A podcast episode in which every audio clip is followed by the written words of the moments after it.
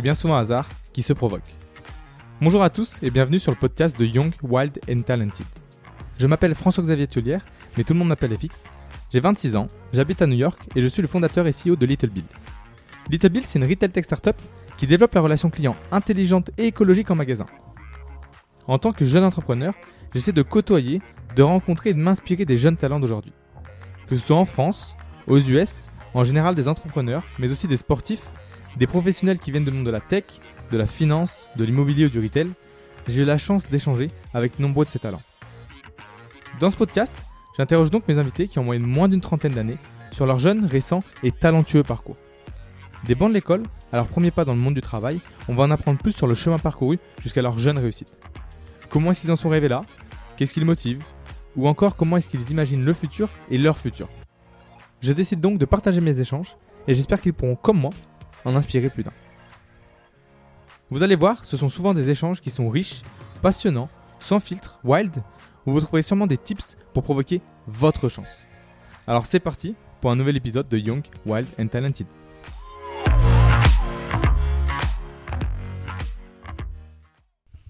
Alors bonjour à tous. Euh, Aujourd'hui, j'ai le plaisir de recevoir Maxime Fleury, euh, donc Retail Sales Manager US et Canada pour euh, Overseas Food Trading euh, et plus particulièrement pour la marque Saint-Michel. Donc en fait, euh, ben voilà, les, les gâteaux, les galettes qu'on connaît plus ou moins tous, marque française. Et tu es basé à New York City. Alors pour commencer, ben, est-ce que tu pourrais rapidement te présenter et présenter en fait Overseas Food Trading? Très bien, bah écoute, euh, merci beaucoup de me recevoir euh, aujourd'hui sur ce super podcast, je suis très contente. Donc, euh, en, en deux minutes, donc comme tu as dit, donc, je m'appelle Maxime, j'ai 28 ans et je suis franco-américaine. J'ai passé exactement la moitié de ma vie en France, puis la deuxième moitié de ma vie aux États-Unis. Donc, profil très franco-américain, mais j'ai le plaisir de maintenir beaucoup de ma culture française, notamment grâce euh, à mon boulot. Donc euh, brièvement, donc oui, je travaille et je suis euh, embauchée par Overseas, mais missionnée euh, intégralement par euh, Saint-Michel. Donc euh, les galettes euh, et euh, les gâteaux et les madeleines euh, que vous connaissez tous. Et euh, je travaille euh, exclusivement en fait sur le développement import euh, et distribution US et Canada de euh, la marque Saint-Michel pour le retail. Donc euh, pour ceux qui connaissent un peu les US, c'est le développement sur Whole Foods. C'est euh, les développements vraiment sur euh, les supermarchés, grandes Ouais. chaînes, et très axé euh, ce qu'on appelle les catégories natural and specialty.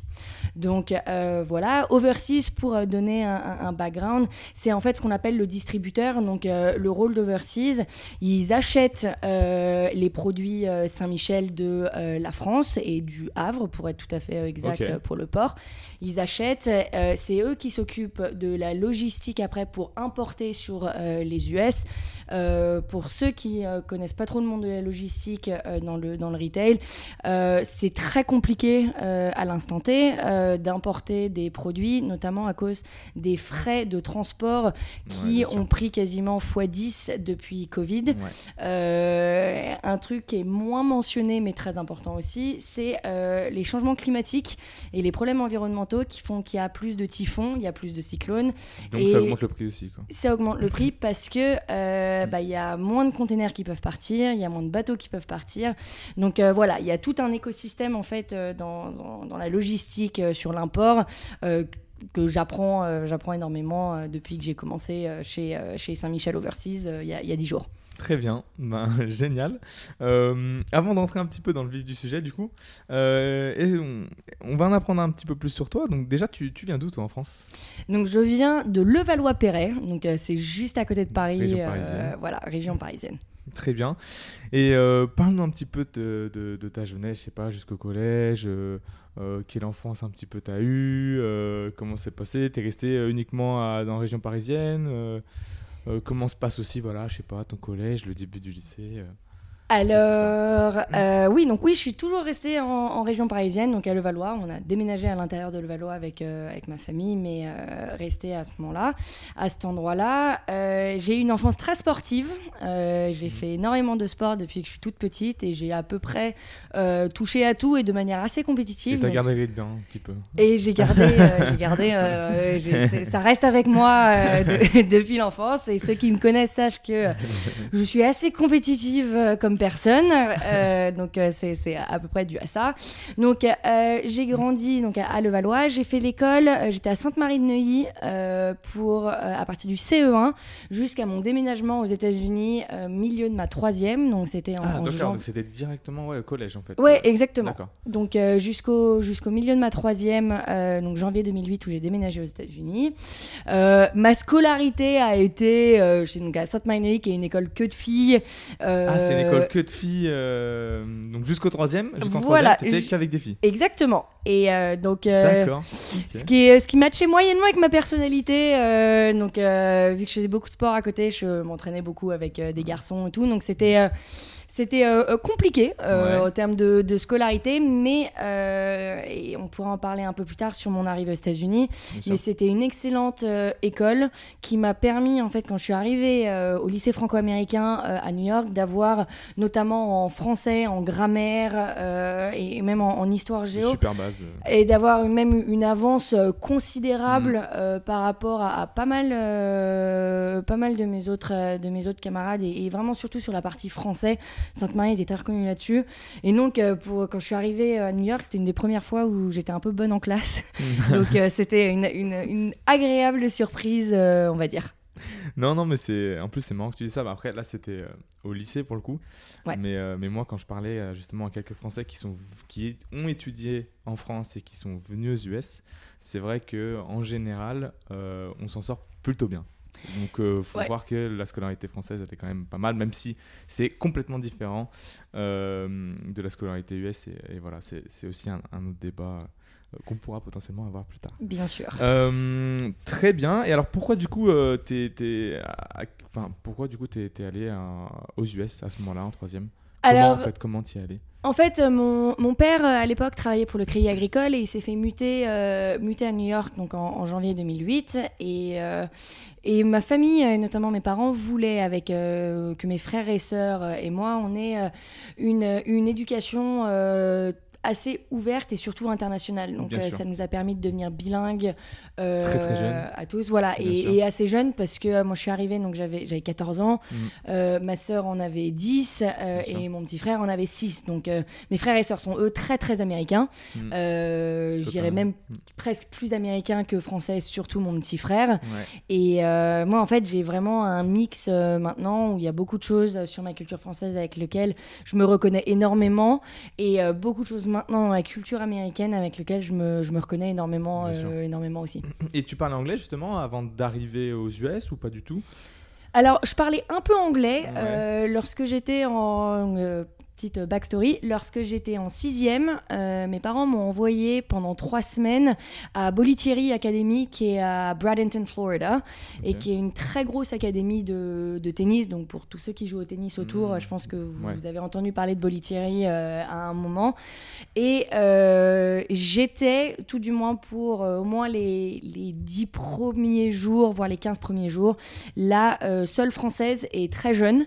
Et euh, donc ouais, l'acclimatation. euh, donc dû j'ai été un euh, peu euh, euh, lancée euh, dans l'eau euh, et c'est euh, en anglais on appelle ça sink or swim situation et bah c'était un peu ça c'est tu nages ou tu coules Ouais. et euh, donc je me suis retrouvée dans une situation où bah il fallait que j'apprenne à communiquer assez rapidement et il Bien fallait sûr. que je m'acclimate assez rapidement aussi donc euh, j'ai pris énormément de Ouais, vocabulaire euh, et, et ça m'a j'ai vraiment vu les répercussions positives de euh, ce trip là quand j'ai vraiment déménagé aux US que lorsque tu arrives Tu connais quelques petites expressions, tu arrives à, à communiquer assez avec euh, les, les gens, les personnes de ton âge, donc euh, des choses Ouais, comme ça, et pense, plus que ça, quand tu arrives à l'école, en fait, euh, à, la, à la French American School, euh, il y, a, il y a plusieurs niveaux d'anglais. En fait, jusqu'en jusqu'en seconde à peu près, si on fait, et à l'époque, mon lycée, le lycée franco-américain faisait vraiment des bacs normaux, enfin SE, SEL, comme, comme tu Mhm. Aurais en France. Lorsque tu arrives jusqu'en seconde, en fait, tu as différents niveaux d'anglais et la moitié de tes cours sont en anglais, l'autre moitié sont en français. Et donc, en fait, quand je suis arrivée, bah, j'ai pas été mise en cours des débutants, j'ai directement été mise dans un cours Bien sûr. qui est pareil, était un peu sink or swim situation parce que il y a quand même un gros gap entre euh, le très débutant et l'intermédiaire. Ouais. Mais clairement, les, les bases que j'avais acquis euh, à travers euh, bah, ce voyage-là en sixième, donc c'était quand même trois ans et demi avant, en fait, sont, les bases sont restées et m'ont permis d'avoir un, un niveau déjà conséquent lorsque je suis arrivée. Ouais, t'as tout de suite été mis dans, dans le bain Exactement. et du coup, ça t'a permis de, non, de développer tes, euh, tes, tes compétences linguistiques, on va dire. Donc, euh, non, c'est top. Et en plus, euh, j'ai entendu dire que plus en plus t'apprends une langue quand t'es jeune, plus t'as une capacité, on va dire, d'absorption, enfin voilà, de, de, de, de comprendre la langue et de la maîtriser assez rapidement. Ouais, exactement. en sixième, t'étais encore assez jeune, donc c'est mais c'est c'est je intéressant. suis encore toujours très jeune. Oui, toujours, toujours. Il n'y a pas de doute là-dessus. Euh, très bien. Et, euh, et donc, du coup, comment se passe un petit peu justement euh, ce changement de culture et, voilà, encore une fois, d'adaptation, d'acclimatation. Après, tu me disais que c'était à à- à French, French School, donc du coup, que des Français, pareil, dans, l'école, ou tu avais aussi un petit peu d'Américains, peut-être d'autres nationalités. Je, suppose- que c'était francophone, donc tu avais un peu tout, mais il y avait, ouais, c'était quel type un petit peu de. Alors, euh, alors en fait sur New York, il y, a, euh, il y, a, il y a deux grosses écoles en fait. Il y a le lycée français qui est dans Manhattan, qui est vraiment un cursus français juste délocalisé, euh, délocalisé euh, à New York. Et il y a un deuxième lycée qui s'appelle la French American School ou la FASNY, euh, qui est dans le Westchester. C'est à peu près à 45 minutes au, au nord de Au New York. C'est la, la banlieue de New York où, en fait, avec l'implanta- l'implantation de cette école, il y a énormément de Français autour. Il y a aussi une école allemande, donc il y a une grosse communauté d'Allemands, euh, une école japonaise aussi. Et en fait, euh, nous, notre école, en fait, euh, est une école américaine avec un partenariat avec le gouvernement français et le ministère de l'Éducation française. Donc en fait, euh, la règle pour intégrer l'école, c'est tu dois savoir parler français, mais il y avait euh, plus d'un tiers des élèves qui étaient en fait euh, anglophones ou hispanophones, ou en fait qui dont la première langue n'était même pas le français. Donc c'était D'accord, génial. ouais très intéressant d'avoir. J'ai encore des, des copains qui parlent français maintenant quand même avec un très gros accent parce que soit ils sont sortis du cursus Ouais. français quand ils sont sortis du lycée et leur famille ne parle pas français. J'ai beaucoup d'amis euh, aux US, ils sont espagnols. Leur, euh, toute leur famille est espagnole. Ils parlent pas un mot de français. Ils parlent qu'espagnol à la maison. Et à l'école, en fait, toute l'administration était en anglais. La langue commune de tout le monde était quand même euh, l'anglais. C'était plus l'anglais que le français. Exactement. En Ok, fait, le français, c'était pour les cours, évidemment. Ouais. voilà, parce qu'au final, on a quand même tous passé, donc tout du moins ma génération, on a tous passé un bac euh, S ou ES. On n'avait même pas de bac euh, L parce Ouais. qu'on était une toute petite école. Donc, euh, pour donner une idée, j'étais à Sainte-Marie, on était 120 par, par promo. Ouais. Lorsque je suis arrivée à la French American School, on a gradué, on était 25. Ah ouais. Donc, Donc, dans la- SES compris. Ouais, SES Ah oui. compris. Donc on était 14 en S Ouais. et ils étaient euh, 11 en ES. Donc la partie acclimatation quand je suis arrivée aux US a été a été compliquée. Euh, Mmh. Ouais, je voilà, je vais pas le sugarcoat it, c'est Mhm. que c'était euh, c'était pas facile parce que déjà je suis arrivée en milieu d'année. Ouais. Euh, à milieu d'année quand t'as 14 ans, euh, les gens sont méchants en fait. Euh, les gens sont pas super gentils et puis euh, accessoirement enfin il y a il y a beaucoup de groupes qui étaient ouais, déjà qui déjà formés. formé depuis une moitié d'année, donc du coup compliqué aussi de. Et puis en fait, ça ça, reste une ouais. petite école, donc il y en a beaucoup. Les groupes, ils sont formés depuis qu'ils sont en, Ouais, bien en- sûr. en primaire, enfin voire même il y en a dans mon école, ils ont gradué, ils ont fait la FASNI depuis la maternelle. Mm. Donc non, mon acclimatation a pas été super facile euh, parce que bah ouais, je venais d'une très grande école là, dans une vraiment plus petite, dans des Ouais. groupes de copains qui sont qui sont déjà formés, Euh, donc euh, donc pas facile. J'ai continué le sport et c'est ça qui a beaucoup aidé Bien sûr. moi à mon intégration, c'est que j'ai fait toutes les équipes de sport de l'école. Je faisais du tennis à l'extérieur de l'école aussi. Donc ça m'a permis d'avoir un, groupe de copains un peu à l'école, pas mal à l'extérieur, à l'extérieur aussi. Mais non, l'intégration n'a pas été, pas été des plus, des plus smooth. Mais j'ai absolument, absolument jamais regretté de venir aux US, d'intégrer cette école-là. L'avantage des petites écoles, en revanche, c'est euh, un suivi quand même très proche avec les profs. Donc, euh, j'ai fait une, une, première et terminale S, alors que je suis vraiment une bille en maths. Enfin, S'il y en a qui me connaissent un peu, ils le sachent. Mais euh, j'ai été énormément aidée avec des cours de soutien en perso avec des profs, avec le fait la proximité justement avec. Et ouais, le fait qu'on soit 14 en classe, que tout le monde se connaît, en fait, t'as pas trop la peur de passer des, de poser des questions idiotes. Et God knows, j'en ai beaucoup posé. mais, mais voilà, donc ça, vraiment, en revanche, en, suivi euh, écolier, au suivi scolaire, euh, moi, j'ai vraiment vu une grosse différence en revanche entre mon école en France et mon école, euh, et mon école à New York. Et en plus, en termes d'ouverture de d'esprit, de culture, avec, voilà, avec plein d'étudiants qui venaient un peu de partout. c'est vrai que ça, ça, doit être, ça doit être génial aussi. Quoi. ok, top. Et donc, du coup, bac à sans poche, bien, bien passé le bac? Alors, euh, passé avec mention. Donc c'était bah euh, avec mention, mais bon, 10 en maths, physique et SVT. Donc ah. euh, voilà, enfin, c'est un bon indicateur de mes deux ans en, S. Et, donc du coup, après le bac, tu décides d'aller poursuivre tes études à, McGill University Exactement. donc à Montréal. Donc au final, tu gardes encore, j'allais dire, cette culture un petit peu euh, franco-américaine, parce que bon, le Canada c'est quand même très américanisé, mais tu as quand même cette part un petit peu française là-bas. Euh, donc pourquoi ce choix-là, en fait, McGill University, euh, à ce moment-là, ouais? Alors, il y a eu, il y a eu euh, plusieurs facteurs. Euh, le premier gros facteur, c'est je voulais rester, euh, je voulais absolument être dans une école anglophone et même mes, mes premiers choix étaient de rester aux US et d'intégrer une université américaine. Donc, c'était vraiment le, le, premier gros facteur. le deuxième a été que l'intégration dans les universités et les colleges américains sont compliqués et en fait, j'ai été le crash test de ma famille vraiment parce que il y a des examens qui s'appellent les SATs à passer. Les, les, dossiers sont très différents euh, pour les universités américaines que pour les, pour les universités euh, ou même les prépas ou les cursus secondaires en fait français. Et on s'est retrouvé un peu, pour être tout à fait honnête, dans l'impasse avec mes parents lorsque j'ai envoyé des dossiers aux écoles américaines parce que j'ai envoyé des dossiers que dans des excellentes écoles. Et j'ai pas été très bien guidée par justement mon école et ce qu'on appelle un un college counselor, il y en a beaucoup dans, toutes les écoles euh, mm. aux US, il y en a un. J'ai pas été très bien guidée. Il y a aucun moment en fait où on m'a dit que euh, j'allais me planter, euh, non pas parce que j'ai été stupide ou quoi que ce soit, mais parce qu'en fait les dossiers américains, il faut savoir que les Américains ils se préparent quand ils ont 5 ans en fait, mm. dans quelle école ils veulent aller. Et donc tes activités extrascolaires sont extrêmement importantes dans, dans, tes dossiers. le sport que tu fais, le, ce qu'on appelle le community service, donc c'était service à la communauté, ce que tu fais en fait en bénévolat, voilà, pour, pour ta communauté.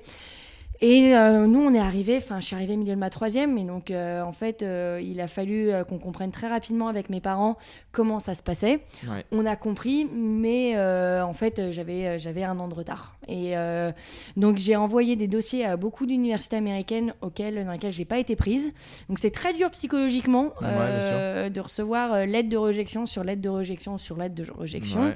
Mais euh, au final, j'ai été prise euh, à McGill. Et en fait, euh, McGill, c'est en revanche une, un process d'application qui est beaucoup plus proche des process français. Ouais, bien sûr. Où, avec mon passeport français en plus, j'ai pas eu à passer les SATs. Je venais d'une école française. Donc, ils regardaient mes notes de bac, ils regardaient mes notes scolaires. Et oui, mes activités extrascolaires pesaient un peu, mais beaucoup moins que sur les dossiers euh, que sur les dossiers américains. Donc euh, McGill, euh, a été une, une, très bonne surprise, mais en même temps ça a été un peu un bitter sweet.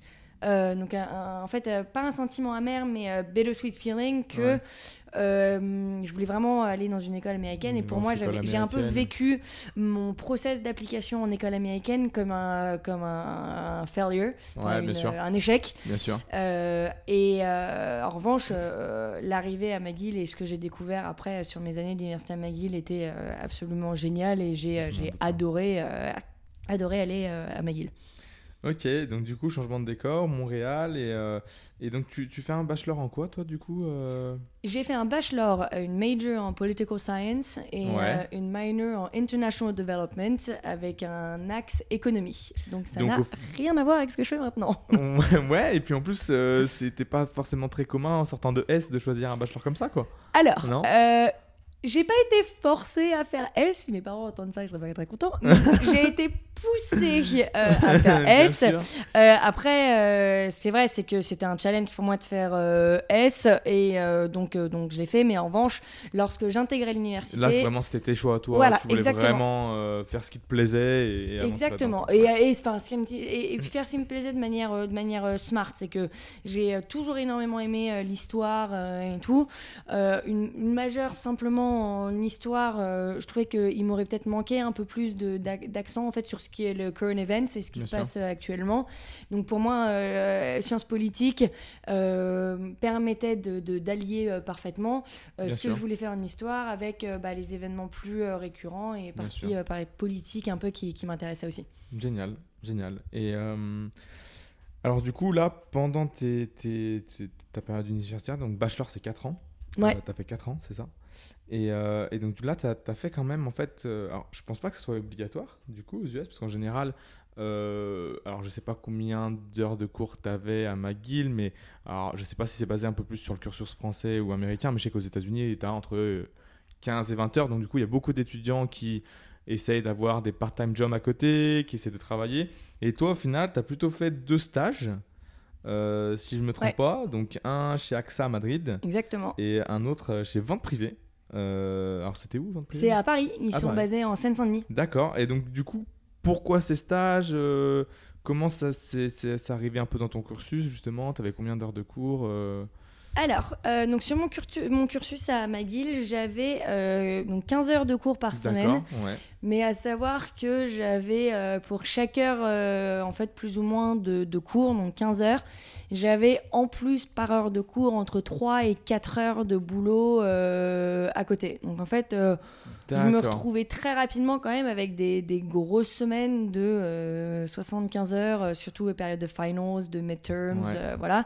Donc ça, c'est très à l'américaine où euh, je c'est vraiment euh, ce qu'on appelait ce qu'on appelait, on appelait euh, drop in classes. Mhm. et en fait on a une période de add drop sur les deux premières semaines de cours. C'est tu, tu fais ton shopping pour tes cours. Donc tu peux tu, tu, mhm. tu, montes ton agenda comme tu veux. Donc moi par exemple j'aimais bien le vendredi ou le lundi pas avoir de cours pour avoir pas forcément l'idée d'avoir un three day weekend mais plus dans l'idée d'avoir une journée où lorsque j'ai des finals ou si je veux rentrer à New York voir ma famille, avoir euh, une journée où en gros, bah ouais, je peux prendre, euh, je peux prendre un peu plus, euh, un peu plus de temps.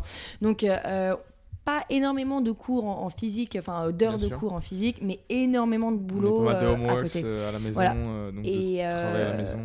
Exactement. Et moi, étant en, sciences politiques, j'avais mais des milliers de pages à lire et de recherches, de research papers et tout. Donc, donc c'était très, c'était beaucoup, beaucoup de rigueur et discipline au niveau du travail à faire, à faire tout seul, ou tout du moins, enfin tout seul avec tes groupes de potes, parce que tout le monde se retrouve un peu quand même dans la même galère au bout d'un moment. Mais euh, c'est très de la discipline, de la discipline personnelle euh, à ce niveau-là. Et euh, on le voit début de la première année, il y en a qui drop out parce que c'est vrai que c'est un, gros choc par, rapport, par rapport au lycée. Bien sûr, parce que là, c'est vraiment, comme tu disais, tu es, vraiment autonome. Euh, c'est toi qui te prends en main. Euh, ouais, et puis t'habites plus chez papa-maman. Voilà, euh, t'as beaucoup de soirées ou d'autres choses potentielles qui peuvent te faire un petit peu voilà, diverger, on va dire. Exactement. et du coup, ouais, faut vraiment rester un petit peu, voilà, savoir où tu vas et savoir que ben, le but premier, c'est avant tout d'avoir un diplôme. Exactement. Euh, et, euh, et, donc en fait, pour en venir après à mes stages, c'est que donc moi je, on avait, euh, on finissait les cours fin du mois d'avril et on reprenait les cours que début septembre. Donc j'avais quatre mois de trous en fait l'été. Et pour moi personnellement c'était pas trop envisageable de juste aller euh, prendre des vacances euh, pendant quatre mois. Et surtout pour être euh, tout à fait honnête j'avais aucune idée vraiment de ce que je voulais faire plus tard. j'ai toujours pas vraiment beaucoup d'idées de, de, ce que je veux faire. Mais euh, je savais pas trop. L'idée, c'était de tester un petit peu, de voir un petit peu. Euh, Exactement. C'était de faire des stages euh, pour comprendre ce que j'aimais, ce que j'aimais pas. Et euh, donc mon premier stage à Madrid, c'était dans l'optique de parler espagnol. Donc euh, je parle déjà français et anglais de manière complètement bilingue. L'espagnol, c'est une langue très importante aux US, Los Angeles par exemple. Enfin, Miami. fun fact, Los Angeles, la première langue parlée, ça reste quand même l'espagnol. donc c'est quand même, c'est quand même assez, assez important. Et bah, j'ai euh, la chance d'avoir un papa qui est très connecté et donc euh, j'ai eu la chance de pouvoir euh, partir travailler chez AXA, AXA à Madrid. Et j'ai appris que le monde de l'assurance n'était pas forcément un monde qui m'intéressait beaucoup. après, voilà, j'ai beaucoup parlé espagnol. J'ai rencontré plein de monde à Madrid et des gens que j'ai retrouvés à Montréal après qui ont fait comme moi des cursus en fait franco, eux franco-espagnols, donc avec des parents qui ont été délocalisés euh, en Espagne et euh, qui après sont partis à Montréal. Donc j'en ai, pas eu beaucoup à McGill, il y en a beaucoup à HEC Montréal, parce qu'ils avaient un, partenariat avec ICAD, qui est une école de management à Madrid, et donc ils faisaient, il me semble, deux ans à ICAD et deux ans à HEC Montréal.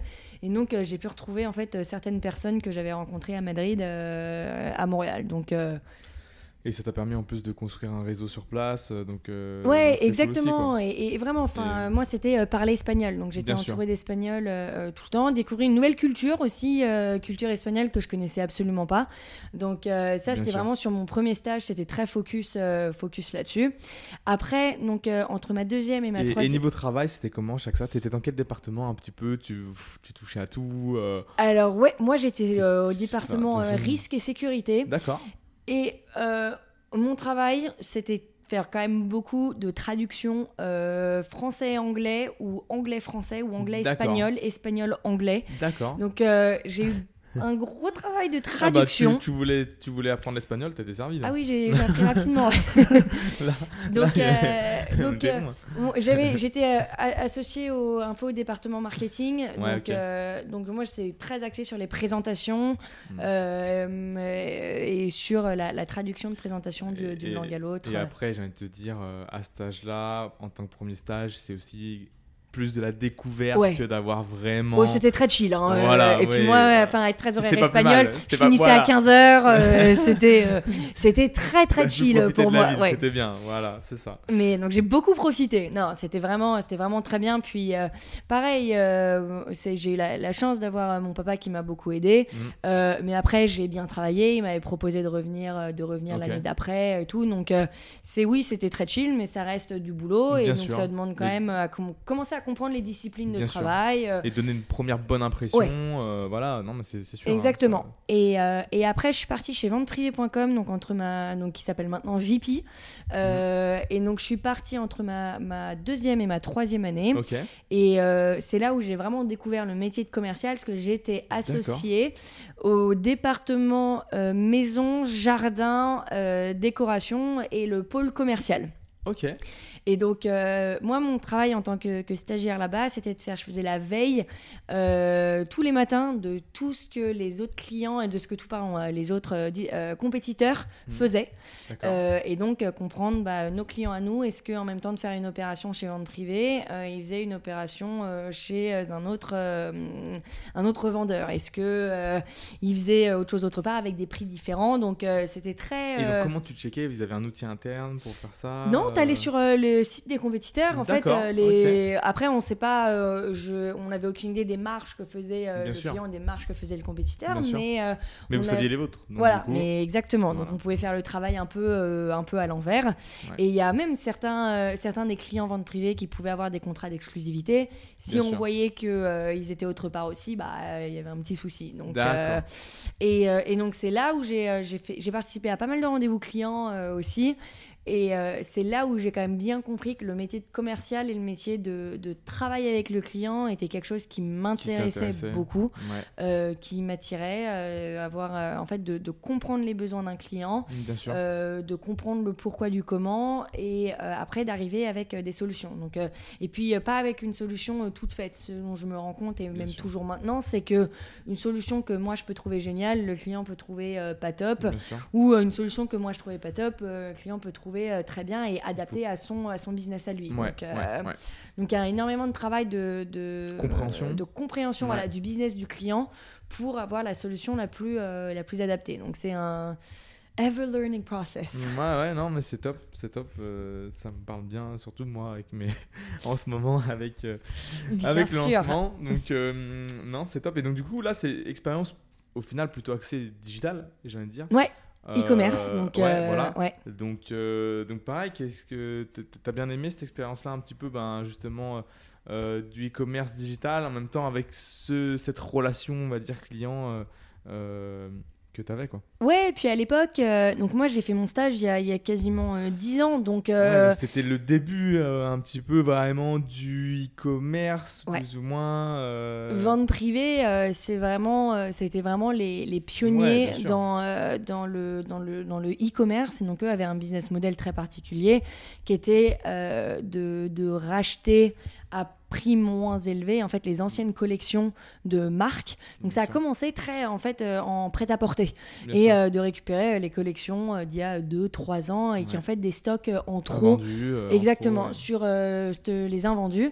et de le revendre à moins 60, moins 70, moins 80% à un client, enfin et à un particulier, et de faire ça de manière complètement, complètement e-commerce. Et donc leur business model est, était, donc je parle vraiment d'il y a euh, quasiment 10 ans. Les choses, je suis sûre, ont changé Ouais, depuis. Mais euh, leur but, c'était euh, de ne pas avoir de, de stock à vente privée. Donc, ils prévendaient en fait sur leur site. Et euh, lorsque le, la vente, et c'est des ventes relativement express, c'est des ventes qui durent une semaine Ouais, généralement. Ils ont après mis en place le One Day, qui est en fait une vente sur un voire deux jours, donc Ouais, très de, des, ventes, des ventes encore plus express. Mais en fait, eux, euh, vente privée, récupéraient exactement le nombre exact euh, qui a été vendu sur le site. Et donc le, le prêt-à-porter, la marque, devait envoyer ce nombre exact-là au Génial. warehouse et au dépôt euh, euh, vente privée avant de l'envoyer au particulier. Ce qui faisait que le, à l'époque, l'acheminement, en fait, entre le moment où tu achetais un produit et le moment où tu le recevais, il y avait quand même 3-4 semaines Ouais, de, délai qui était assez, Ouais, euh, assez long. Euh, je pense, donc, again, ça fait 10 ans que j'habite plus en France, donc je ne commande pas euh, Ouais, vente sûr. privée, donc je sais pas si les choses euh, ont changé. Oui, Mais ça, ça faisait partie des grands projets, c'était d'améliorer ce système-là. Mais bon, c'est ils travaillaient avec euh, aucun stock dans leur euh, dans leur warehouse, donc euh, en fait, ça veut dire que le, le produit n'est pas directement physiquement présent. le, le, le, le, le coût de le coût d'hébergement de tous ces produits euh, en stock, euh, ben, du coup, c'est un gain pour eux qui était, Ouais. qui était génial. Quoi. Exactement. Donc, Donc, oui, le process était un peu long et c'était euh, vraiment là qu'il fallait s'améliorer. Et je pense qu'ils sont clairement améliorés. Et, euh, mais c'est vrai que derrière, ben, ils n'ont pas à avoir euh, 10 millions de, de warehouse euh, qui doivent payer à, à prix d'or. quoi. Et Donc, ouais, euh, non, j'étais dans une super équipe aussi, enfin des gens que j'ai toujours, enfin sur Facebook, euh, des gens Bien avec sûr. qui euh, j'étais toujours en, en contact. euh, donc euh, non, non, ça a été une très belle, une très très belle expérience euh, Ouais. de travail, euh, expérience commerciale aussi, et puis surtout ça m'a permis de travailler à Paris, euh, ce que je n'ai jamais refait en fait euh, depuis, et ce que je n'avais jamais fait euh, Bien avant. sûr. Ok, donc deux très bonnes expériences au Ouais. final. euh, euh, pour quoi. Euh, très bien. Et donc du coup après, ben, tu, tu finis McGill en, en quelle année déjà? Euh, En- 2015. Donc, 2015. Je gradue euh, Ouais. début juin, euh, début juin 2015. Ok. Et, euh, et après, ben, euh, tu, tu vas trouver un, un, ben, ton premier job. Exactement. Du coup, euh, chez Brands Within Reach. Exactement. C'est ça.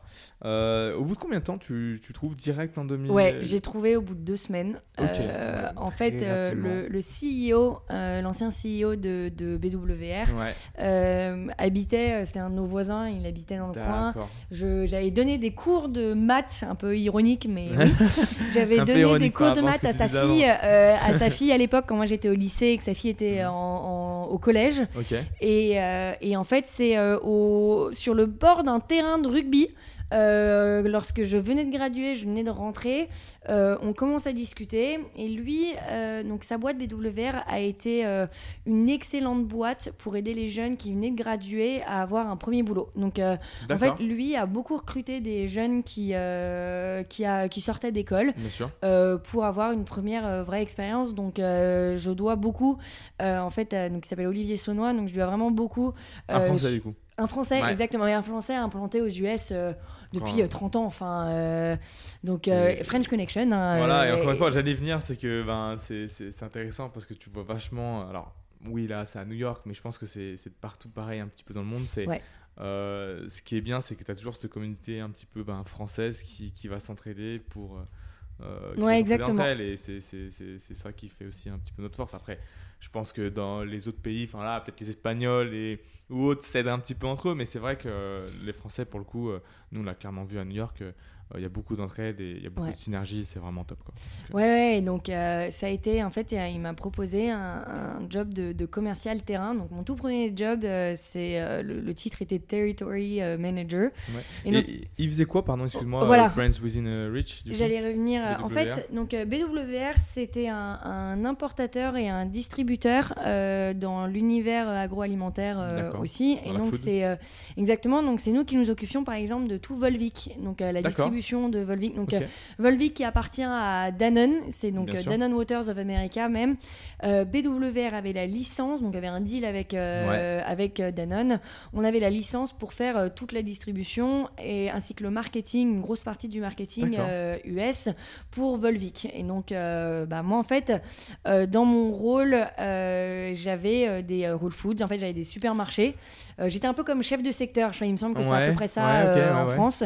Donc j'avais mes magasins euh, attitrés et donc euh, mon boulot c'était euh, bah, tous les matins à l'ouverture, donc 7h du matin, Ouais. c'était d'aller faire les visites de magasins, d'être sûr que mes produits, euh, mes produits étaient là, ils étaient au frais, ils étaient donc on avait une dizaine de marques, pas toutes euh, dans tous les magasins, mais euh, j'avais en soi une dizaine de marques dans mon portfolio.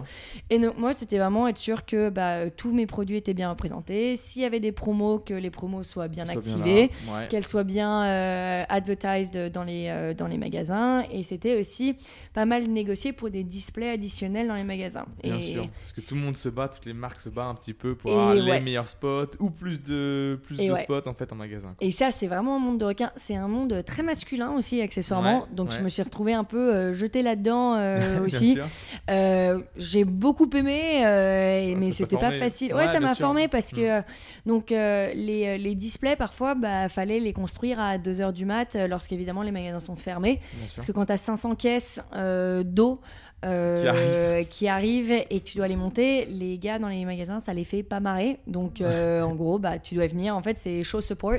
Et donc, euh, plusieurs fois, 3 heures du mat, c'est aller construire des displays Ouais, dans les magasins et tout. Donc, c'est assez formateur. Ouais, je vais pas mentir, j'ai failli quit plusieurs fois. Ouais. Mais en fait, it's the game. Et c'est le, le jeu des sales et le jeu de la relation. J'ai Ouais, trouvé ça, euh, j'ai adoré. Et, euh, et en fait, euh, je m'en suis très bien sortie. Et assez rapidement, j'ai évolué dans la boîte où, Ouais, euh, où j'allais j'ai dire. après, voilà, après avoir fait toute cette partie Plus très terrain du coup, voilà, vraiment très terrain. très très terrain et surtout sur un, un territoire très particulier. J'ai et avec mon, mon tout premier boss Nico Merlen, j'ai été entrusted, enfin on m'a fait confiance pour développer tout le réseau food service euh, pour BWR sur euh, plus ou moins toute la côte est. Donc bah, j'avais Boston, je travaillais pas mal avec Boston et New York aussi. Et donc la partie de food service, c'était euh, les restaurants qui étaient déjà très bien développé avec, euh, avec BWR. Donc là, c'était plus de l'ouverture de nouveaux comptes euh, pour, euh, pour les restos. Mais c'était aussi commencer à développer tous les euh, cafétérias d'entreprise, par exemple. C'est quelque chose qu'on n'avait pas du tout fait. Ouais, ouais. Donc, euh, j'ai ouvert euh, Google, par exemple, avec une de nos marques. Et euh, tu te rends compte que c'est des volumes euh, de dingue. En Ouais, fait, eux, c'est des sûr. produits qui sont gratuits, en fait, qui donnent gratuitement aux employés. Donc, commencer à faire des gros travaux sur les marges, sur les prix, euh, c'était euh, extrêmement intéressant. Et euh, surtout, c'était développer un business qui existait quasiment pas, à part les restos. Donc, euh, toute la partie grab and go, comme le pain quotidien par exemple, ça fait partie de ces, chaînes-là, grab and Ouais. go, et, et en fait le plus healthy fast food. Donc, Ouais, euh, donc c'était, euh, c'était vraiment une, une très belle expérience et j'ai fait ça. euh, Je suis restée chez BWR pendant à peu près deux ans et demi. Et t'as évolué au bout de combien de temps là sur ton, euh, sur ton poste Au de bout d'un an à peu près. Ok. Ouais, un Ouais, an. Très bien, très bien.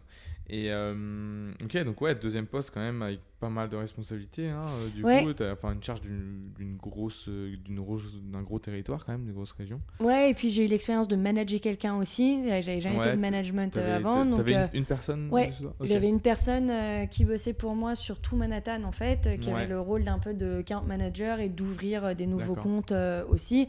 Donc ça c'était nouveau aussi. Et vous gériez des sales un petit peu ou donc moi je gérais les. Donc moi je. des équipes sales ou non pas du tout? Donc bah moi je gérais une personne qui était une de mes une de mes commerciales. D'accord. Euh, et après je me gérais moi.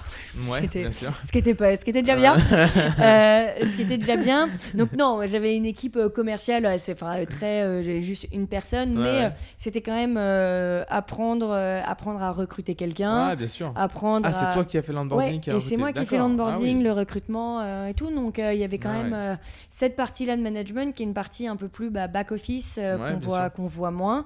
Et ça s'est ça s'est bien passé avec cette personne-là euh, en termes de, de sales. On avait un bon fit au niveau de comment on travaillait. Euh, donc euh, non, c'était une, une expérience euh, très positive. Ok. Et, et donc là, tu quittes l'univers de la food Ouais, pour euh, passer dans le monde de la tech. exactement. Donc, Euh, euh, donc du coup là tu gros, gros changement. gros changement donc en fait déjà ben tu donc tu, tu, tu rentres en tant que enterprise account executive pour Easy Movie si je me exactement. pas. Et, euh, et du coup alors déjà pourquoi tu euh, tu, tu quittes ton travail euh, chez BWR et pourquoi t'orienter justement dans le monde de la tech? Alors le pour- opportunité ou vraiment un souhait de ta part euh, voilà c'est Euh, vraiment souhait de ma part. ok. Euh, alors en fait, donc j'ai j'ai eu mon travail chez BWR deux semaines après avoir gradué. ouais. Donc j'avais euh, 21 ans. Ouais. Et bah deux ans et demi plus tard, quasiment ouais, quasiment trois ans plus tard, euh, et bah j'avais oui 20, 23, 24 ans, Mhm. euh, 23 ans et euh, je voulais voir autre chose. ouais bien sûr Et je voulais euh, et, et à l'époque et ça l'est toujours, c'est quand même assez fashion de dire euh, je travaille pour une boîte de tech, une startup. Ouais, et, euh, voilà. sûr, et donc je sûr. voulais un peu euh, ride la vague, la vague un Ouais, peu tech startup. Et euh, je voulais à l'époque travailler pour euh, De Vialet euh, Ah, à New York sûr. parce que j'adorais euh, j'adorais leurs produits, je trouvais ça génial. Donc j'avais j'avais passé un entretien avec la RH. Il y avait malheureusement pas de poste pour moi Mmh, comme je voulais. Mmh. Mais pareil, très grosse French Connection, c'est que le directeur commercial de Devialet connaissait en fait le general manager qui était la, la première personne en fait qui a monté Easy Movie aux. US.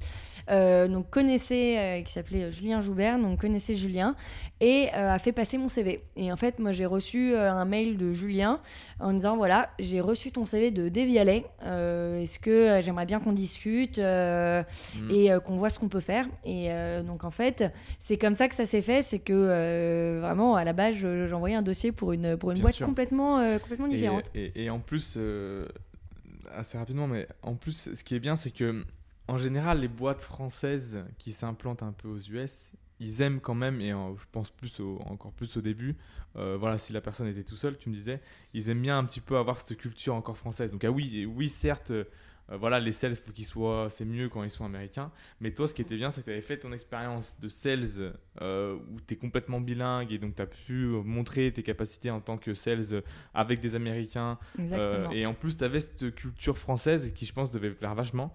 Euh, et donc ça, euh, et en plus de ça, euh, si je ne dis pas de bêtises, tu avais en plus ton visa, enfin t'avais... Bah, j'étais sous green card à l'époque. Donc Ouais, en fait, t'étais déjà sous green card, donc. Alors là, c'est pain béni pour, pour les boîtes parce que t'as pas Exactement. de visa, double culture, donc, donc ouais, donc ça m'étonne pas que, que cette personne-là t'a t'a contacté. Et donc du coup, comment ça se passe euh, euh, Tu dis oui assez rapidement euh, Comment se passent tes débuts Alors j'ai eu- ouais, j'ai eu, j'ai dit oui assez rapidement parce que le projet, donc à l'époque on était, oui, on était trois. Ouais. C'est le produit qui t'a plu un petit peu ou alors le management, la vision? Un peu tout. Ouais, en fait, ouais. un peu tout. Euh, Donc le produit pour donner un, une, un- un- Ouais, expliquer un peu. expliquer un peu. Mhm.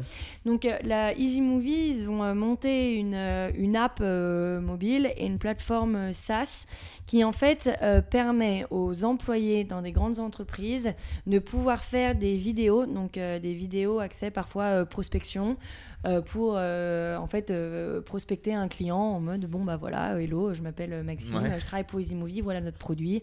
Je pense que euh, on peut vous aider sur X Y Z donc euh, très euh, vidéo euh, comme ça ou des vidéos de formation euh, aussi. Et en fait en faisant tout ça et en filmant tout avec son smartphone. Donc en fait de pouvoir être autonome dans la manière dont euh, la, la partie euh, capturing de vidéo était fait. Mhm. et euh, les employés euh, devaient suivre des, euh, des templates Bien qui sûr. étaient déjà euh, préfaits et customisés avec euh, les graphiques euh, de la boîte, avec les couleurs et tout. Donc nous, on faisait, on faisait tout ça en amont et le- le- l'employé en soi n'a juste à suivre que La bah, trame. la trame et le Mm. template qui avait, été, qui avait été mis en place et généralement par le boss ou par quelqu'un au-dessus qui sait exactement ce qu'il veut comme, en fait, comme information qui ressorte des employés. Donc euh, voilà, c'était le, c'était le, le- le gros du business. Et euh, j'ai, euh, j'ai très bien accroché avec donc le président et CEO con- et founder de la boîte, Nicolas Cazeneuve. Et très bien fité avec lui aussi. Donc oui, j'ai dit oui assez, Ouais. assez rapidement. Et la vision, c'était bah, devenir une des licornes, une des licornes françaises, en fait, aux US. Et donc, on- vraiment, le, le boulot, c'était de commencer tout le business, euh, commencer le business US. Donc, il y avait déjà un petit peu, parce que Julien était là depuis euh, un an, si je me trompe pas, un an avant. Mais vraiment, euh, c'était euh, commencer, commencer le business US. Donc, ça allait vraiment de tout le sales cycle. Donc, de la Ouais. prospection au sales cycle, donc la découverte du Ouais, produit, toute la les trame démos. en fait de vente, il fallait faire des leads jusqu'au potentiellement sur le terrain. Ouais, donc j'avais vraiment. la j'avais, com derrière. ouais. J'avais quatre jobs en, en un. En fait, tu te Mm. rends compte quand tu travailles dans une start-up, euh, tu, ton, ton titre, il- c'est l'iceberg. C'est Ouais. le haut de l'iceberg en Ouais, fait. voilà. Il montre, euh, il montre pas euh, tout en fait vraiment euh, qui est fait, qui est fait derrière. Et, et donc voilà, et donc moi ça me plaisait énorme. Donc BWR, j'étais pour une boîte quand même assez française avec des produits français, donc Ouais. c'est un truc que j'adorais.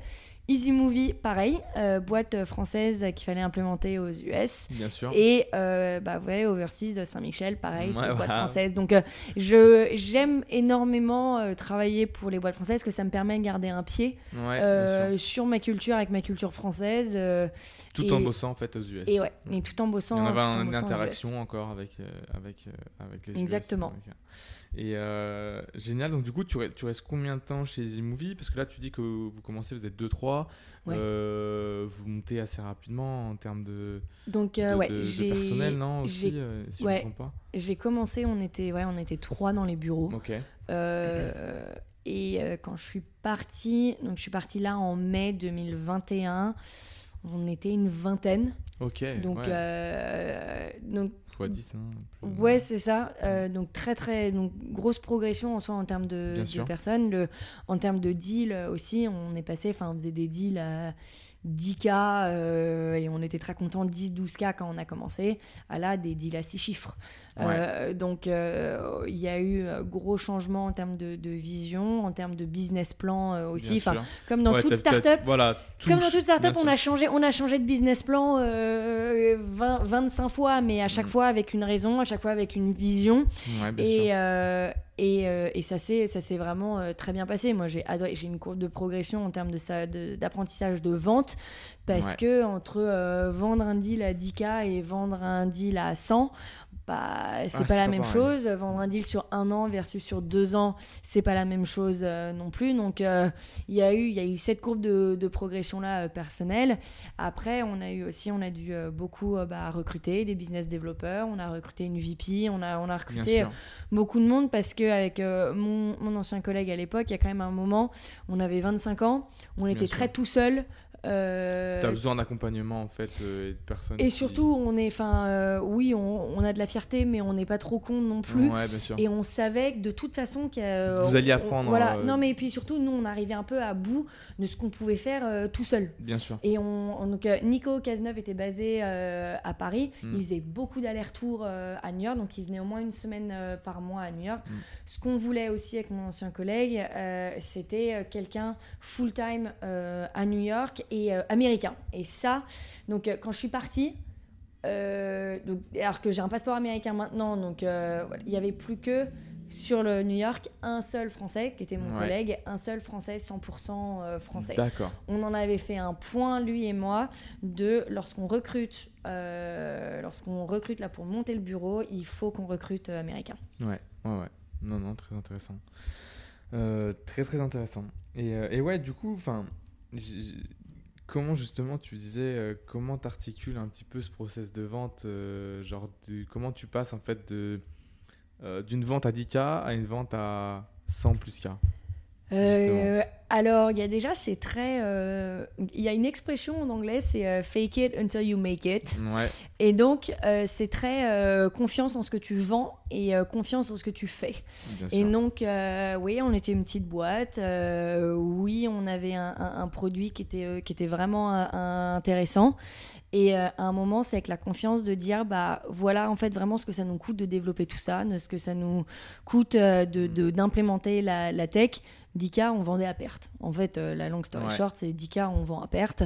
Euh, le, le, process de développer des features à l'intérieur euh, de l'app. En fait, c'était vraiment articulé pour chaque boîte, ça? Donc, vous deviez l'articuler pour chaque boîte? Ouais, on avait à peu près un on avait à peu près un modèle. Et puis en fait, à l'époque, on vendait, quand moi j'ai commencé, on vendait des packages de vidéos. Donc en fait, on vendait, bah voilà, une boîte, elle peut avoir autant d'utilisateurs qu'elle veut, ah, mais elle devait créer au maximum, enfin, elle avait un crédit de 50 vidéos. Et l'énorme changement, et c'est là aussi où le, le, changement de prix a été effectué, c'était euh, on arrête de vendre des packages de vidéos, on vend des licences, euh, et c'est de la licence à l'utilisateur. Et n'importe qui qui est dans la tech, c'est qu'une licence utilisateur, c'est une licence qui coûte plus cher parce que c'est une licence qui te permet de faire beaucoup dans l'illimité.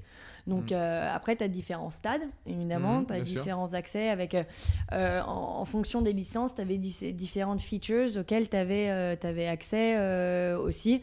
Et c'est comme ça beaucoup que le monde de la tech travaille. Nous, ce qu'on regardait au bout d'un moment, et c'est ce que beaucoup de, de boîtes tech regardent, c'est ton monthly active user. Donc, combien de personnes euh, utilisent et utilisent ta tech de, de manière récurrente par mois et c'est ton churn. Donc c'est euh, qui arrête d'utiliser et quel client tu perds. Et donc nous, on a eu toute une année, c'était euh, hashtag no churn. C'était notre, euh, c'était notre hashtag et c'était bah, très customer success management. comment est-ce qu'on fait pour garder nos clients Comment est-ce qu'on fait pour upseller nos clients Et travailler déjà sur, sur, les, clients, sur les clients existants. et donc, contact avec, avec le client. Exactement. Comprendre ses besoins améliorer le produit. Euh, ouais, exactement. Donc c'est comme ça que les changements de prix aussi sont, sont beaucoup effectués. C'est parce qu'en fait, on change de modèle intégralement. et donc, euh, ouais, tu passes d'une tech qui est potentiellement, tu utilises pour 50 vidéos à potentiellement, tu peux faire 25 000 vidéos par an si tu veux. Et bah évidemment, euh, ça, ça a un coût. Et, et ça a été enfin, un process qui a été assez bien, enfin qui a été même très bien implémenté. Et ça a bien fonctionné, très bien fonctionné sur les US. Bien sûr. Et non, non, mais hyper intéressant. Euh, ok, donc du coup, tu restes euh, combien de temps déjà chez Zimovi Un peu plus de 3, ans, et demi. Ouais. Et, euh, et, donc là, ben, comme tu disais, assez récemment, tu as quitté Easy Movie pour revenir dans le monde de la food. Exactement. Et de la vente, encore. donc là, du coup, comme on disait chez Overseas Food Trading, et donc pour la marque Saint-Michel, donc là, du coup, es, ton poste, si je ne me trompe pas, c'est International Retail Sales Manager. Pour Ouais. les US et le Canada. Ouais. Euh, donc en gros, euh, euh, pour faire un petit peu en français, pour nos éditeurs, c'est un peu euh, manager de vente internationale en fait pour, euh, Ouais, c'est ça. pour, Je- euh, euh, le, pour, le, pour le retail en fait euh, aux US. Je vends pour euh, la grande. En fait, je, je vends à la grande distribution et à la MDD Mm. sur les US et le Canada. Et donc, j'ai j'ai tout un travail qui est aussi de faire euh, les inventaires pour savoir, euh, bah, en fait, euh, qu'est-ce qu'on a, qu'est-ce qu'on a déjà aux Bien US. D'acheter, en fait, à Saint-Michel aussi euh, pour être sûr qu'on ait bah, sûr. les bonnes commandes pour, euh, pour nos clients. euh, voilà, donc, euh, donc ça, c'est vrai. La partie plus sur l'import, c'est être sûr que euh, Overseas soit les, les caisses d'Overseas Ouais. euh, et le, le stock d'Overseas soient renfloués. Et euh, avant de passer dans le, enfin encore une fois dans, dans le vif sujet, mais euh, pourquoi avoir quitté Easy Movie Ouais. et pourquoi être euh, revenu encore dans, dans ce milieu-là Pareil, peut-être opportunité, souhait, les deux. euh. J'ai eu un peu les deux. Euh, alors, d'abord, le pourquoi je suis partie d'Easy Movie. Donc, je suis partie, euh, j'ai démissionné en mai euh, 2021. C'est que euh, moi, ma mission, elle, euh, elle touchait un peu à sa fin, je, je trouvais. Donc, moi, j'avais vraiment été euh, recrutée très pour développer le, le business US, commencer le business US. Bien sûr. Et, euh, et je suis partie parce que pour moi, ma mission arrivait à, ma, à- arrivait à sa fin et euh, j'avais pas énormément de visibilité et d'opportunités pour, pour beaucoup plus grandir, tout du moins Bien dans sûr. l'immédiat. Et c'est ce que je voulais. Donc, euh, donc ça a été euh, une séparation très à l'amiable Ouais, euh, qui, qui s'est très bien passée, mais c'était mon, mon souhait de, de partir. Et, et ouais, aucun, euh, aucun regret sur mes trois ans et demi euh, chez, euh, chez Easy Movie. J'ai fait une belle expérience. Et hein. voilà, et j'ai appris mais énormément. Et euh, je pense euh, très sincèrement que euh, j'aurais probablement pas le job que j'ai maintenant à Overseas si j'avais pas eu cette expérience chez, chez Easy Movie. Parce qu'en fait, mon travail là chez Saint-Michel Easy Movie, c'est Saint- Saint-Michel a une petite représentation aux US en retail euh, à l'instant T. Et donc mon job, c'est un peu, un peu comme avec Easy Movie, c'est de monter un business. Et, euh, et en fait, oui, le process est différent parce que tu passes de tech à l'agro, mais la mentalité reste euh, la même. C'est une mentalité de gagnant. C'est une mentalité de euh, bah ouais, il faut que j'y aille avec, euh, avec des moyens, mais pas forcément les moyens d'une grande boîte euh, non plus. Et il faut que j'aille chercher du business. Il faut que j'aille faire, faut que j'aille faire évoluer la marque, sinon la marque elle tank. Voilà, genre Ouais, c'est c'est assez ride or die situation. Et moi, c'est ça que j'aime énormément de toute façon, c'est Mm. Construire des trucs euh, vraiment euh, quasiment qui n'existent pas énormément et les amener à des beaux business, euh, des beaux business derrière. Bien. Et le pourquoi je suis revenue dans la food, c'est que en fait ça me manquait. Je suis partie de BWR non pas parce que j'aimais pas l'industrie, et c'est assez important à dire. C'est euh, c'est pas que j'aimais pas l'industrie de l'agro, c'est que j'étais jeune, que je voulais faire quelque chose de différent et voir s'il y avait autre chose qui me Qui plaisait. plaisir. ouais. Et, et je me suis rendu compte quand même assez rapidement que euh, bah, le monde de l'agro, euh, le marketing de l'agro, la vente dans l'agro, c'était quelque chose qui me plaisait énormément et qui me manquait. Et, euh, et donc j'ai eu une opportunité et c'est en fait euh, mon tout premier boss, Nicolas Merlène, euh, qui m'a recruté chez, donc chez BWR, qui m'a envoyé la job description et il me l'a envoyé genre deux jours avant ma démission d'Easy Ouais. Movie. Donc le job était, était vraiment cool et j'ai adoré, mais j'ai dit non une première fois. J'ai dit, non plus ou moins deux fois Ouais. avant de. Aussi un peu envie de prendre du temps. Parce que euh, voilà, je voulais prendre du ouais. temps. euh, ma démission d'Easy Movie était une démission. Enfin, euh, c'était c'était complètement réfléchi, voulu. Mhm. Et surtout, c'est que je voulais faire un break aussi et. et réfléchir deux minutes et savoir ce que j'aimais, ce que j'aimais pas. Et Bien en sûr. fait, j'ai eu cette offre donc deux jours avant que je démissionne et elle m'est clairement restée dans la tête quand même parce que bah c'était euh, c'est- c'était un beau projet et c'est un, un très beau projet. Donc euh, pareil, euh, très bien fité avec l'équipe d'Overseas et l'équipe de Saint-Michel. Et euh, j'ai commencé il y a 10 jours, vraiment. Donc Voilà. c'est vraiment Assez très récent. très récent. Et, et qu'est-ce qui t'a motivé un petit peu à, à rejoindre ce projet? Donc déjà, euh, un bon poste, mais aussi genre le produit t'a tiré aussi Ouais. bien, le management aussi peut-être, ou, euh, bien tu connaissais pas du tout le management, mais le produit, ouais. euh, Le produit, euh, enfin la Madeleine Saint-Michel, faut savoir c'est que Saint-Michel c'est le producteur numéro un de Madeleine dans le monde. Ouais. Euh, c'est la deuxième marque préférée des Français derrière Danone Euh, et c'est une marque qui est extrêmement implantée euh, en France. Enfin là donc j'étais, donc je suis actuellement à Lyon avec FX, Ouais. mais j'étais à Lyon pour faire le Syrah qui est un, un très très gros show euh, dans l'agro. Donc tous les gros de l'agro viennent viennent pour exposer, pour exposer les produits existants, les innovations, voilà. Et tous les gens à qui je parle et que je dis je travaille pour Saint-Michel, les premiers réflexes c'est Oh, c'est une marque géniale, mes enfants ne mangent que ça, euh, on Ouais, que ça parce que bah, c'est fait avec des produits euh, français, c'est fait avec des produits locaux, c'est fait sans huile de palme. Euh, c'est c'est- oui, c'est une indulgence et Ouais, c'est ils un font attention à leurs matières premières, c'est que Exactement. ça vient. euh, Exactement. Ouais. Ils, sont, ils font vraiment très très attention à ça. Ils font maintenant des, des packaging très écolo aussi. Donc il y a le, le projet de la marque m'intéresse euh, m'intéresse énormément. Il y a, il y a énorme, il y a beaucoup beaucoup à faire euh, sur le retail euh, sur le retail aux US. Donc oui, alors euh, oui, le, le- le produit m'intéresse euh, énormément. Et de toute façon, quand tu es commercial, c'est compliqué de vendre un produit que que t'aimes pas Ouais, que- ou un produit dans sûr, lequel tu ne crois pas. Bien sûr. Euh, c'est pour moi c'est quasiment Ouais, euh, c'est sûr. quasiment impossible Mm.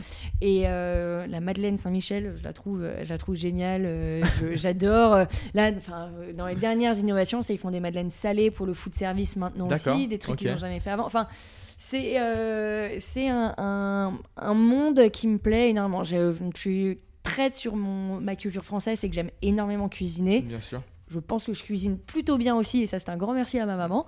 Euh, et donc euh, pour moi travailler et en fait euh, partager la, la culture culinaire française c'est quelque chose de pour moi qui est assez important Euh, aux US il y a maintenant de plus en plus les gens font de plus en plus attention à ce qu'ils mangent quand même à ce qu'ils Bien mettent sûr. dans leur corps Ça commence à arriver. Ils sont Euh, un peu en retard par rapport à la France, je trouve. un peu à la bourre Ouais. euh, Mais, mais, euh, ce qui est vrai, c'est qu'il y a un vrai, euh, il y a un vrai élan. Donc moi, le, le positionnement que j'aimerais vraiment avoir avec Saint-Michel, c'est un positionnement de, oui, c'est un produit sucré. On va pas se mentir, hein, c'est Mm, bourré ouais. de beurre, euh, Ouais, il y a du sucre, euh, tout. Donc c'est c'est un plaisir euh, sucré. bien sûr. Et on s'en cache pas. On vend pas un produit low calorie. euh, ouais, bien voilà. sûr. euh, Mais en-. Mais en revanche, c'est un produit qui est fait avec euh, une matière première de grande qualité. Donc, comme Ouais. tout, tu peux en manger euh, tant que ce soit avec, euh, avec modération. Modération. Donc, euh, oui, clairement, tu t'enfiles un paquet de madeleine par jour. Tu vas grossir, on va pas se mentir, mais une fois de temps en temps, ça fait plaisir. ça fait du et, et de plus en plus, euh, moi je trouve que l'accès est fait de plus en plus c'est sur les enfants, que euh, les, les parents font de plus en plus attention à ce que Ouais, leurs. Mm. enfants euh, mangent et consomment, et que bah, pouvoir dire que Saint-Michel, il y a, il y a cinq ingrédients dans, dans leur madeleine, dans leur galette, et ces cinq ingrédients que tu peux nommer, tu sais ce que c'est, tu Bien vois sûr. ce que c'est, je trouve ça très très important. Mais ça veut dire aussi qu'il y a une grosse part d'éducation Mm. qu'il faut qu'on fasse pour euh, les consommateurs, euh, les consommateurs américains. Bien sûr. Non, non, c'est sûr. Et, et en plus de ça, je, re- je reviens sur, sur la vente en fait de, de, de- ce type de produit. C'est que du coup, ça fait aussi appel à un sens, Ouais. euh, qui est le goût. Et du coup, ben, c'est vrai que potentiellement, tu vas démarcher, ben, tu peux faire goûter et ben, ça peut plaire tout de suite ou Ah non bah. plus facilement que potentiellement un produit, euh, je sais pas, un produit euh, tech ou, euh, ou autre. Quoi. Ouais, et puis Donc, en fait, euh, moi j'aimais bien revenir sur un produit physique. Et euh, en fait, euh, petit aparté, comme tu disais, genre ça fait appel à un sens. Moi, ce que, enfin, ce à quoi je peux associer travailler dans l'agro, je sais pas si bon, j'ai- si vous avez tous vu euh, Ratatouille, le film, Mm, Euh, enfin le, le dessin animé, euh, le moment où le foot critique il mange la ratatouille et qu'il est tout de suite en fait euh, projeté euh, des années en arrière, et voilà transporté des Mm. années en arrière sur sa maman qui lui faisait la ratatouille et les souvenirs qu'il avait avec. Je trouve qu'avec euh, le, le monde de l'agro et le monde de la foot, sûr. tu peux euh, avoir un vrai rapport euh, en fait avec des, des souvenirs. euh, Émotionnel. des- et c'est ça, et des ouais, vrais rapports, ouais. euh, des vrais rapports émotionnels. Enfin, moi, je, je sais, mais ma mère visitait son arrière, non, sa grand-mère euh, avec mon oncle tous les mercredis. À chaque fois, c'était le, le même plat. Euh, mon père, euh, là, il voyage beaucoup en France. Quand il rentre, mes grands-parents, donc ses parents habitent toujours à, à Vincennes, euh, c'est l'omelette à la truffe. Ouais, et c'est quelque chose qu'il a depuis, que, de- depuis ouais. des années. Et donc, euh, je trouve que euh, Ratatouille avait très bien euh, dépeint euh, cet aspect très émotionnel de, euh, du rapport à la du rapport à l'agro. Et euh, bah, enfin moi personnellement, j'ai un rapport très émotionnel avec, parce que c'est ma culture française que je veux transposer euh, aux US. Et euh, non, non, très clair. Et, euh, et par rapport, pareil, pour rester un petit peu sur, sur, sur la vente, comment et quel, quel outil un peu tu utilises pour justement rester en contact avec tes clients, peut-être prospecter, comment un petit peu très rapidement s'organiser, et ouais, si, si tu as des outils un peu spécifiques euh, que tu utilises. Euh, alors, sur la vente dans l'agro, euh, c'est une vente qui est beaucoup plus directe que lorsque j'étais chez Easy Movie. Donc, chez Easy Movie, on vendait quand même, on, on vendait beaucoup plus une valeur ajoutée Mm. que juste un produit pur et dur. Bien sûr. Donc c'est et donc le cycle de vente par exemple chez Easy Movie était beaucoup plus long, mais pareil parce qu'on avait une valeur à prouver, donc un ROI, enfin un retour sur investissement. Bien sûr. Donc on avait toute cette partie-là de travail versus quand même ma Ma vente sur la partie agro est une vente beaucoup plus, euh, beaucoup plus directe. Parce que ce qui est vrai, c'est que le- une des premières choses que, avec, euh, bon, certes le, produit, mais une des premières choses que regardent beaucoup de supermarchés, beaucoup de, bailleurs, c'est quand même le prix, euh, le, le- prix du, du produit. Chez Easy Movie, le prix, on en parlait vraiment tout, tout, tout à la fin. Ouais. Euh, c'était pas forcément un truc que les, que les bailleurs demandaient. Donc ça, c'est c'est une première différence et c'est un premier réajustement qu'il faut que je fasse, c'est que euh, les prix, c'est euh, ultra important. Ça fait 10 jours que j'ai commencé, ça fait 10 jours que je fais des Excel de prix. Bien donc, sûr. euh, donc voilà, donc ça c'est c'est un- c'est une première un, un premier très gros très gros chantier, c'est de travailler travailler cette partie-là. Après, nous, comme on a dit, si on a j'ai le plaisir d'avoir un produit physique qui fait appel au toucher, au goût, à la vue, au, à l'odeur, et donc euh, envoyer des samples, c'est un game changer euh, lorsqu'il s'agit de prospecter. Tu peux très bien faire une jolie petite box avec euh, une petite madeleine, euh, un Bien petit sûr. palais, des petites galettes, euh, voilà. Et oui, c'est une manière, euh, euh, c'est une manière de prospecter. Je vais dire que moi, je vais rendre mes bailleurs et mes copains tous fat, hein, de toute façon, depuis que je travaille, euh, que je retravaille chez Saint-Michel. Mais voilà une grosse partie de comment euh, on prospecte aussi, c'est envoyer des, des samples. Bien sûr. Les trade shows, donc comme on fait là avec le Syrah, sont extrêmement importants. Donc aux US, il y en a des très gros, savoir, Expo. East, euh, Expo West, le Fancy Food Show. euh, et après, en fait, tu as des, euh, des, euh, des trade shows par distributeur. Donc en fait, le, la vente aux US est un peu différent de ce que j'ai l'air de comprendre de la vente en France sur la grande distribution, qui est il n'y a pas beaucoup de ventes en direct. Donc c'est pas comme si donc euh, Overseas, qui est euh, l'importateur, Overseas ne vend pas beaucoup directement à Whole Foods, par exemple. Euh, en fait, on passe par un distributeur, donc euh, UNFI, par Ouais. exemple, c'est le nom d'un des gros distributeurs aux. US.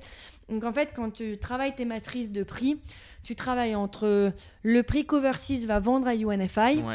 mais après, il faut quand même garder en tête Les références pour qu'ils les vendent, en fait, les prix références. pour et les voilà, en parce qu'en fait, Ouais. UNFI va le vendre à Whole Foods. UNFI, il faut qu'il fasse sa marge.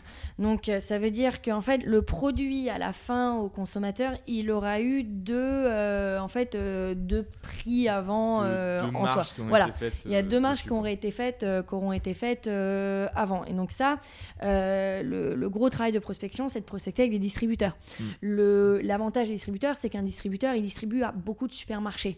Donc c'est là Bien où sûr. la partie prospection, elle est très faite aussi sur le soutien qu'on va apporter au distributeur. Moi, Bien je sûr. veux que le distributeur, il vende mon produit. Je veux, je veux pas qu'il vende le compétiteur. Je veux pas qu'il en vende un autre. Donc ça passe par euh, des promos, ça passe par envoyer des goodies, ça passe par faire des, des, des sessions de formation aussi, d'aller former euh, les distributeurs, de former les drivers, euh, vraiment les drivers de trucks euh, qui emmènent les produits d'un point A à un point B. Parce qu'en fait, eux, euh, accessoirement, ils peuvent aider dans, dans la vente. Donc c'est une grosse partie éducation aussi de pourquoi mon produit et pas l'autre. Bien sûr. Je suis pas distributeur, mais je veux bien voir avec Madeleine. Hein, si- Ouais, ouais, je fais, je fais des petites les box. goûter, hein. euh, je fais des petites box. Je veux bien deux trois, deux, trois samples. Mais, Euh, euh, mais voilà. Non, non, bah génial. Donc dans les outils, c'est très euh, les emails. hein. Les emails, euh, ouais, coup de téléphone et l'envoi des samples et tout. Mais Voilà. Et après, tu gères vraiment au final beaucoup d'Excel en fait. Ouais, exactement. Et donc ça, c'est nouveau quand même très pour moi. Gérer, gérer toute cette partie-là, mais c'est, c'est, ouais, euh, me plonger dans les prix. Là, surtout, Bien ça fait sûr. 10 jours que je suis dans le, dans la boîte, c'est compliqué et j'en ai des mal de crâne à la fin de la journée. Mais en revanche, c'est que ça me permet d'avoir une vision euh, 360 de tout ce qui se passe. Donc aussi bien euh, le prix qu'Overseas achète euh, Saint-Michel et après moi à partir de là de monter mes prix pour qu'Overseas vende aux distributeurs, de jouer avec les marges, avec les promos. Donc euh, Ouais. c'est très, je suis très maître de mon business, Bien qui sûr. était accessoirement ce qui m'intéressait énormément dans ce projet-là, c'est que euh, je suis très très autonome dans Ouais. euh, ce que je veux faire. Le, la, Ouais. la chain of hierarchy, elle un, est euh, t'es un peu toute seule en fait à Ouais, gérer tout ça. en fait, je suis un peu toute seule, donc j'ai quand même le soutien des, des équipes support d'Overseas évidemment, de toutes les équipes, euh, toutes les équipes. Faire les samples par exemple. Saint-Michel. voilà, ou faire les samples, même sur des histoires de visuels, pour avoir Voilà, des, ça, des, oui. des sell sheets, pour avoir des. J'ai évidemment beaucoup de soutien, beaucoup de soutien derrière, mais c'est mon business. euh, il faut que bah, je me démerde comme une grande pour faire grossir. Enfin, que je me démerde comme une grande. J'exagère un peu parce que, Oui. évidemment, euh, j'ai euh, de l'aide, j'ai un, j'ai un N plus 1, mais qui lui est quand même très axé sur pas mal d'autres parties du business overseas. Donc, euh, c'est vraiment, je développe, je Bien développe auto- de manière autonome mon business. Non, hyper intéressant. Euh, et maintenant, un petit peu, euh, parlons un petit peu euh, voilà, du, du futur de la, de la food, de l'agro. Qu'est-ce que tu penses justement, toi, voilà, un petit, question assez large, hein, euh, du futur un petit peu de, de, de la food. Euh, voilà, aujourd'hui, on parle beaucoup de de sourcer localement, d'avoir Ouais. des produits très locaux, ou alors d'avoir un suivi justement, euh, comme un petit peu tu me disais que vous faites des produits, de savoir d'où c'est qu'ils viennent, qu'est-ce que vous mettez en fait dans les ingrédients que vous utilisez, basé un petit peu sur l'écologie, potentiellement l'em- l'empreinte carbone. Ouais. Ouais, voilà, qu'est-ce que tu penses un petit peu du, du futur de la food et même potentiellement, j'allais dire, euh, même la tech qui pourrait arriver dedans dans en termes de vente. Voilà, c'est assez large, mais ouais, qu'est-ce que tu penses un petit peu de Alors déjà, la ça, tech, toi elle est quand même déjà très inclue dans la partie agro, notamment euh, sur toutes les parties e-commerce. Bien sûr. Euh, Il y a aux États-Unis euh, des, des boîtes comme euh, Instacart, ouais. euh, comme Fresh Direct, euh, comme Fresh, euh, F-R-A-I-C-H, que tu utilisais aussi. C'est euh, bon, Fresh pour euh, Quick Background, c'est en fait, tu as une app qui te. C'était bien une app qui, en fait, te permettait d'obtenir une fois toutes les deux semaines ou une fois par semaine une box de produits. euh, locaux, donc euh, de la salade, euh, des betteraves, vraiment, euh, et ce qu'il y a de saison, livré à ta porte. C'est- plus ou moins Ouais, ça. Donc la tech est quand même déjà très très inclus dans, euh, dans l'agro Mm. euh, et la partie e-commerce. Euh, Covid là-dessus a été un très gros en fait un, un très gros accélérateur d'e-commerce pour Bien beaucoup sûr. de boîtes parce que bah, les supermarchés, beaucoup de supermarchés étaient quand même fermés ou à- à- en fait runnaient à vitesse réduite. Bien sûr. Euh, et donc l'e-commerce a eu un gros, euh, un gros boom euh, à ce moment-là. Euh, un des gros facteurs, évidemment, c'est l'écologie. Le pourquoi on fait venir des containers par bateau et pas par avion aussi. Euh, c'est pas euh, que parce que ça coûte une blinde, mais vraiment, c'est aussi parce que l'empreinte carbone, c'est juste pas possible. c'est Ouais, c'est beaucoup qu'il y a trop. Beaucoup plus de quantités qui peuvent être transportées par bateau que par. Overseas d'ailleurs, ça, ça fait partie de leur grand challenge, c'est l'écologie. Donc ils ont, ils ont trois gros projets. Alors je vais en parler très brièvement parce Mm. que je, again, 10, 10 jours que je suis Ouais. en boîte, donc je connais pas encore le projet intégralement. Mais ils ont des projets euh, au Brésil, au Sri Lanka ou au Vietnam, enfin en, en- en Mm. Asie. Euh, et ils ont un troisième projet, euh, et euh, je suis désolée, mais là j'ai oublié, très content. Mais donc en fait, ils ont trois très gros projets sur rendre à la nature en fait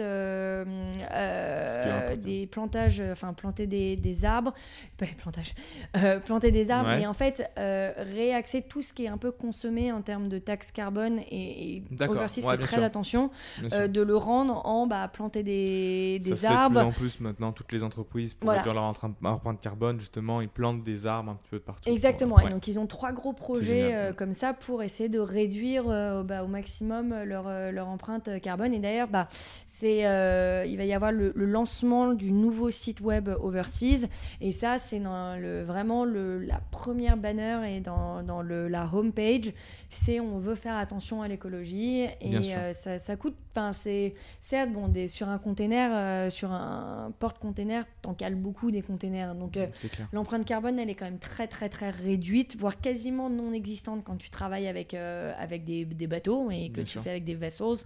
Mais la partie éco-friendly des, des packaging, euh, évidemment le sourcing euh, local, c'est euh, dans les premières choses que posent des, des magasins comme Whole Foods par exemple, Mm. qui sont très axés sur euh, d'où viennent les produits, être sûr qu'il n'y ait pas, évidemment pas de corn, de high Ouais. fructose corn syrup. Enfin, ils font très très attention aux ingrédients qui sont utilisés. Donc pour moi, le, le futur, enfin, l'agro, c'est un monde qui change tout le temps. New Bien sûr. York, Los Angeles, je trouve que c'est des villes.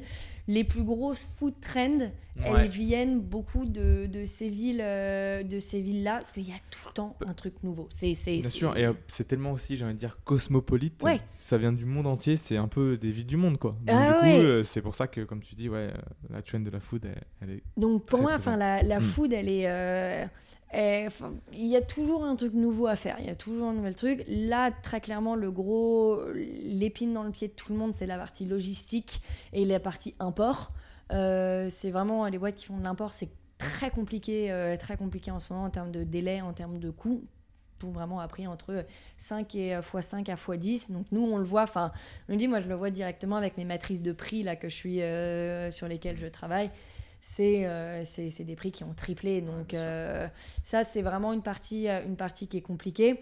Mais ça veut aussi dire qu'il y a tout le développement de l'e-commerce, il y a tout le développement des box euh, qui existent énormément aux États-Unis. Je sais pas trop, euh, ça existe beaucoup en France, mais euh, euh, le principe des, des box comme Fresh, en gros, faire venir des, en fait, faire des, des, des box Ouais, par sûr. famille, voilà. Ou même dans le transport aussi, essayer de passer, en fait, plus en plus à des carburants. Ouais, exactement. Ben, pas bio, j'allais dire, mais des carburants euh, euh, qui sont bons pour l'environnement. qui sont moins euh, mauvais pour Moins mauvais, on l'environnement. va dire, pour l'environnement, parce qu'ils sont jamais bons, Ouais. je pense. Enfin, j'espère que je me trompe, mais bon, voilà. Et, mais oui, voilà, je suis complètement, complètement d'accord. Bon, bah, ça fait déjà un petit moment qu'on est ensemble. Donc, pour finir, ben, j'ai euh, quelques questions assez rapides à répondre. Euh, alors, ben, pour commencer, si tu devais euh, décrire ton parcours en un mot, ce serait quoi? Original. Ok, très bien. Euh, pourquoi original?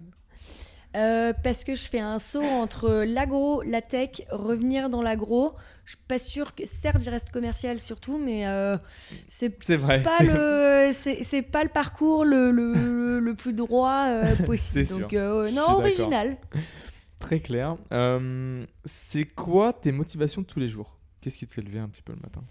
Euh, la, la première, c'est que là, je travaille sur un, un- un business où il faut que je le construise, euh, il faut que je construise. Et ça, il faut que je, je, je construise. L'autonomie un petit peu et Donc, le euh, fait de. L'autonomie et après je reste commercial donc en fait c'est la compétition tout le temps. Bien sûr. C'est je veux vendre parce que je veux vendre mieux que les autres, je veux vendre Ouais. plus que les autres. Donc c'est du quelque chose qui- drive. que t'aimes beaucoup, ouais. ouais, c'est du drive très très compétition. Ouais, ouais. Non, non, très bien. Euh, c'est quoi pour toi un bon manager? C'est quelqu'un qui a beaucoup d'empathie. Ok. Très clair. Euh, c'est quoi un petit peu une, pour toi ta semaine ou même une journée type? Est-ce que tu as, des sortes de routines? Parce que je suis, voilà, je suis, je suis un peu partisan ou voilà, je suis, je- pour moi, je trouve que avoir certaines routines, ça aide vachement en termes d'organisation. Enfin, je sais pas, faire le sport quand tu lèves le matin ou, ou je sais pas. Est-ce que tu as des petites routines que tu as en place ou que ce soit au travail ou, personnellement ou... Euh, alors, euh, alors, oui, alors la première routine, c'est que je me lève, je fais du café. Alors euh, ça, Ouais, c'est- obligé. c'est le premier, la première chose que je fais le matin, c'est je, je me lève, je fais un café. Donc ça, oui, oui, c'est et c'est une routine importante pour moi. Ça commence ma journée. Ouais. Euh, après, euh, étant commercial, j'ai quand même beaucoup de visites Ouais, de clients. J'ai beaucoup de visites dans la warehouse aussi. Dans... Donc, euh, c'est justement ce que j'aime avec mon boulot, c'est que c'est pas forcément Mm. la même routine et le même day-to-day euh, tout le Bien temps. sûr. Après, première chose, c'est euh, bon, avec Covid, on n'est pas obligé d'aller au bureau tous les jours. Ouais. Mais ce qui ne change pas, c'est que je, je fais mon café, j'ouvre mon ordi et je regarde juste la liste de mails que j'ai et que je- j'identifie euh, qu'est-ce qui est très important, donc auquel il faut que je réponde euh, maintenant. Pour organiser ta journée Voilà. directement dès le matin, euh, Ouais. voir qu'est-ce que tu peux répondre peut-être en 5 minutes et Exactement. que tu le fais. Si on va prendre plus de temps peut-être plus tard ou euh, Ouais, Ouais. exactement. Donc, euh, donc c'est un peu ça, c'est euh, regarder mes mails, mais pas dès le réveil. C'est, Ouais, c'est bien. c'est- euh, je prends mon café, je regarde avec mon café, je suis habillée. Enfin, c'est. D'éviter les écrans le matin par exemple, peut-être pendant une demi-heure ou autre. euh. Alors oui et non, je, je suis pas très forte là-dessus parce que généralement donc je me lève, je fais mon café et je mets euh, quotidien euh, le Ok. replay de quotidien de la veille euh, Ouais.